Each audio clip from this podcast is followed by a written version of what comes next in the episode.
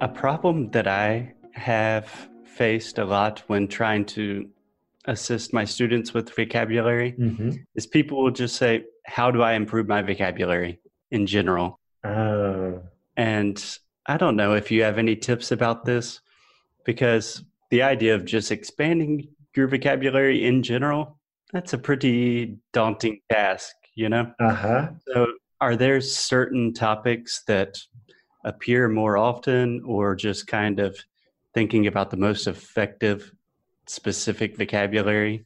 Are there any particular areas Gotcha. that you would suggest? Gotcha. Okay, so if a student wants to improve their vocabulary, I mean, I know like off the top of my head, there's like two or three different methods. And there's quite a few methods, but the two or three that come to mind now is number one, there's this method called the gold list method. Yeah. And I'm in the process of trying this out, but a friend at a language conference told me about this. And she said that what you do is you you're probably best jumping on Google before you hear my butchered description. but it's basically writing lists out of the words, of the terms that you want to learn, and then testing yourself the next day and then moving through the list. The ones that you do remember, you don't repeat again. You just keep moving through the list like this. You're probably best just researching gold list method. But I'm in the process of testing this now.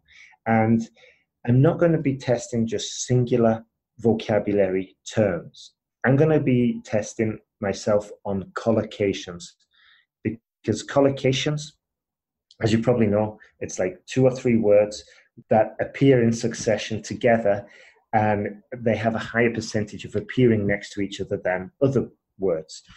right. A lot of times I call that chunking, Exactly, yes. a lazy American way to say it. Collocations.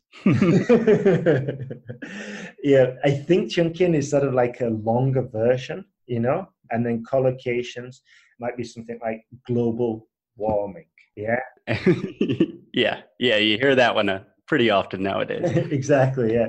So, um, yeah, I'd go for the ch- just like you said, the chunking and the collocations, and then what one tutor told me, which is I thought was a, a really good method, was to listen to material that you find interesting. So if you're a really big fan of football, like the Premier League, then listen to podcasts in English about the football Premier League, you know?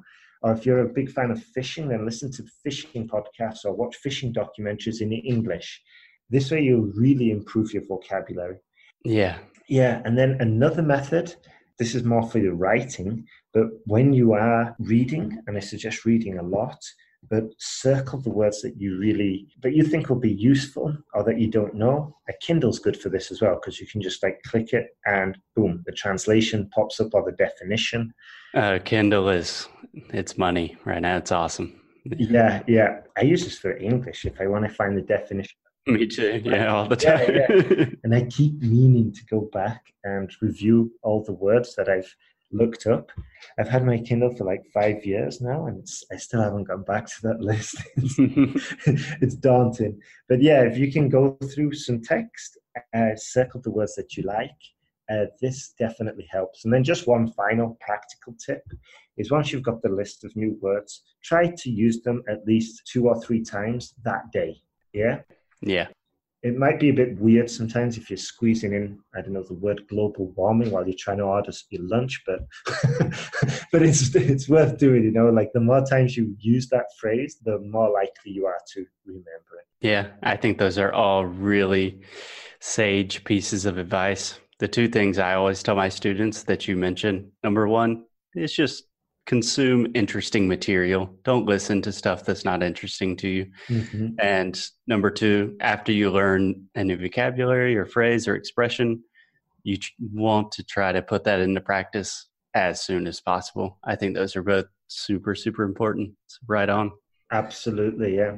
And if the student also has the luxury, like if they're living in an English speaking country, they can maybe set themselves quests or something like that. Like this is what a teacher did in England when she received students. She'd set them out on quests. Like, okay, go down to the village and find out how much, I don't know, half a kilo of salmon is at this shop, you know, and just really force them to start speaking. Right. And they'd have to they'd come back with the questionnaire full of answers. But yeah, it's uh, I think it's a question of using it. Yeah, I like that. And when you say quest, you mean like a challenge, a journey for our exactly more American listeners. Yeah. Okay. yeah, a journey challenge. Exactly. cool. Cool. So Ben, what are what are some other just common problems that you see a lot of people facing with the IELTS? Simply because I'm not that familiar with the test. Apart from the vocabulary, where do students tend to trip up a bit? Well, if we look at the writing, this is a real pain point for students, especially students who come from specific rote learning educational backgrounds. Yeah.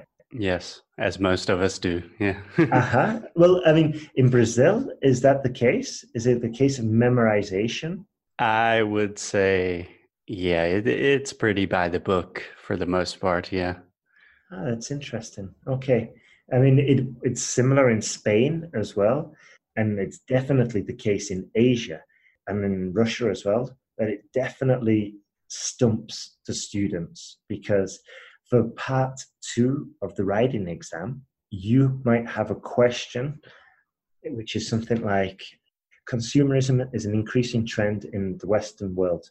Discuss the advantages and disadvantages. That's not an easy one. Yeah, no, no, exactly. And like students, a lot of students, they struggle. It's like, okay, what's the right answer here? And there's like, okay, you can say consumerism's good. You can say consumerism's evil. It doesn't matter what the answer is. It, it matters the quality of your argument and your ability to communicate and convince the reader with your argument. That's what's getting tested, you know? Right. So in theory, you could write consumerism is the most beautiful thing this world has ever seen, you know, and and then and you could you could back this up with your arguments, and you could put you know build a whole case for this. Of course, it's not the most agreeable point of view, but if you can argue, if you can argue this case and you do it grammatically perfect and in an eloquent way, you could probably walk away with a band nine yeah, yeah. So it's almost like the idea of I'm imagining like a formal debate club that you have in in schools sometimes. That you you pick an argument, mm. you have to back it up with information. It doesn't matter which side you take, right? Exactly. It doesn't even matter if you believe in the argument. In in some cases this can actually be a hindrance. Like if you really strongly believe, you can start getting passionate about it you lose sight of the fact that this is a language exam, which is testing your ability to communicate, not your ability to generate intelligent ideas. Yeah. You know? And this is where a lot of students trip up and fall because they want to communicate eloquent, intelligent ideas. These are usually more difficult to write down pen to paper, you know? Right. And get bogged down in difficult grammatical structures and in long sentences, and it doesn't make any sense. So I always say go for a simple argument that can be expressed elegantly rather than a complex, intelligent argument that's just going to you're shooting yourself in the foot if you do it like that. Yeah. So, yeah. When in doubt, keep it simple. I think that's always good advice. Yeah, exactly. It's like the KISS principle and keep it simple, no? Keep it simple, stupid. Yeah. Yeah. Exactly. Yeah. cool. Cool. So, Ben, this is something that happens to me not on a daily basis, but quite frequently. We have a student that is, they either want to study abroad or work abroad or apply for residency, and they have to take the IELTS. They ask us for advice in general, we are not huge fans of like the traditional language schools. Mm. And in Brazil, that's kind of the only option is you go to a private school, you pay someone a lot of money, you work with them. Well, what recommendation would you give to that kind of that kind of person? Well, first of all, Foster, I, I think we're in agreement uh, because I'm not a massive fan of the traditional process either. I think it's it's kind of medieval. You know, you sit there in a classroom with like I don't know three other people that are all in cahoots with butchering the English. language. yeah, feel free to talk as much trash about the traditional language system as you want. I promise I've already said worse on the podcast. Okay, good, good, good, good. Yeah, I've lambasted it numerous cases and numerous times in my podcast as well. Like I just like it's absolute ludicrous that you know a student will go there. There's two Chinese people, three Chinese, uh, sorry, two Chinese, three Saudis, a German, and I don't know, a Mexican, just for a good mix, yeah. you know, and they're all there waiting for this teacher to to you know teach them English or to teach them the IELTS exam.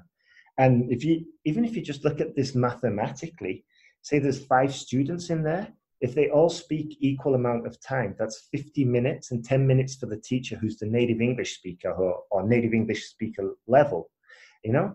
So that means if I'm a student there, I have to listen to for 40 minutes of somebody else who's not a native English speaker, you know? Or that's if the speaking time's equally distributed, yeah? Or I listen to the teacher and then it's just like one way communication. Either way, I'm not going to get any speaking practice. So, like, what is the point of going to that classroom? And then, you know, if we're talking about intensive English courses, which I just think are an absolute joke, you know, okay, let's do an intensive English course and we'll talk we'll do, I don't know, in five days, we're going to cover all 10 grammatical tenses or, or whatever it is, you know, all, all the grammatical tenses we use in English. Because after this week of studying them non-stop for five days and just being introduced to the rules you're going to speak them fluently it's just obvious you know it's like no yeah it's just, just, it's not how a language is It's such a racket it's a scheme Exactly. Yeah. Exactly. The intensive. Yeah, we're, we're going to cover all grammatical structures, and yeah, and trust me, you'll be fluent by the end of the week. It's just, yeah, it's a disgrace, an absolute disgrace. And nowadays, with the internet, I think that I think their days are numbered. If if you want my honest opinion, they should have been gone long time ago. But yeah, the days are numbered, and I think the internet is just going to hasten their demise, which is very sad. I I really hope so. I'm not as optimistic as you, just because I know at least in Brazil, the traditional language schools, they just have so much money behind them. But I think it is wow. democratizing very quickly. And uh-huh. we can only hope. Yeah. Well, can I just say one last thing? Like, yeah, sure. With the online, if you do online classes, online courses like we've got at, at my site, um, it's just so much more efficient because you can study when you want to. You don't have to organize your schedule around somebody else's timetable. You don't have to pay for some building in the middle of the city center. You don't have to pay for teachers' holidays and stuff like this. it's just like so much more efficient. And going back to the calculation I said a few minutes ago about the speaking time, if it's a one on one class, it's going to be at least 30 minutes for you speaking and then 30 minutes listening to a native English speaker or listening to somebody proficient in the language, which is much better than listening to two Saudis, a German and a Chinese, you know, talk in, in English. And then just one other thing, the internet's allowed is sort of like a real specialization, you know, so if you need somebody to help you with your accent, you can find that specific person. If you need somebody who, like for us, uh, for example, we've specialized really, we've really focused on the writing section, and this has enabled us to just hire ex IELTS examiners, writing examiners, you know, and to find a teacher at that quality just to help you with your writing, it, it's not easy. So you can really sort of like find qualified people uh, that you think are more suitable for your learning style or more suitable for your needs. So, yeah, in a normal language academy, that's just not going to happen. Yeah, I think the personalization and specialization aspect that's the most beautiful thing. Yeah. Like we only focus on pronunciation and accent reduction for Portuguese speakers. But if you're a software developer and you need to train for an interview, you can find a person that just does that. Yeah. Exactly. Yeah. yeah. Exactly. Cool. Cool. So, Ben, I know you are a little bit pressed for time, and so am I. But where can people find you on the internet? And can you just tell a little bit about what people can find on IELTSpodcast.com? Gotcha. Okay. So um, yeah, if you when you go to IELTSpodcast.com, not if, when. yeah, yeah. yeah, good point there. So when you go there and spend your money, no, I'm just joking.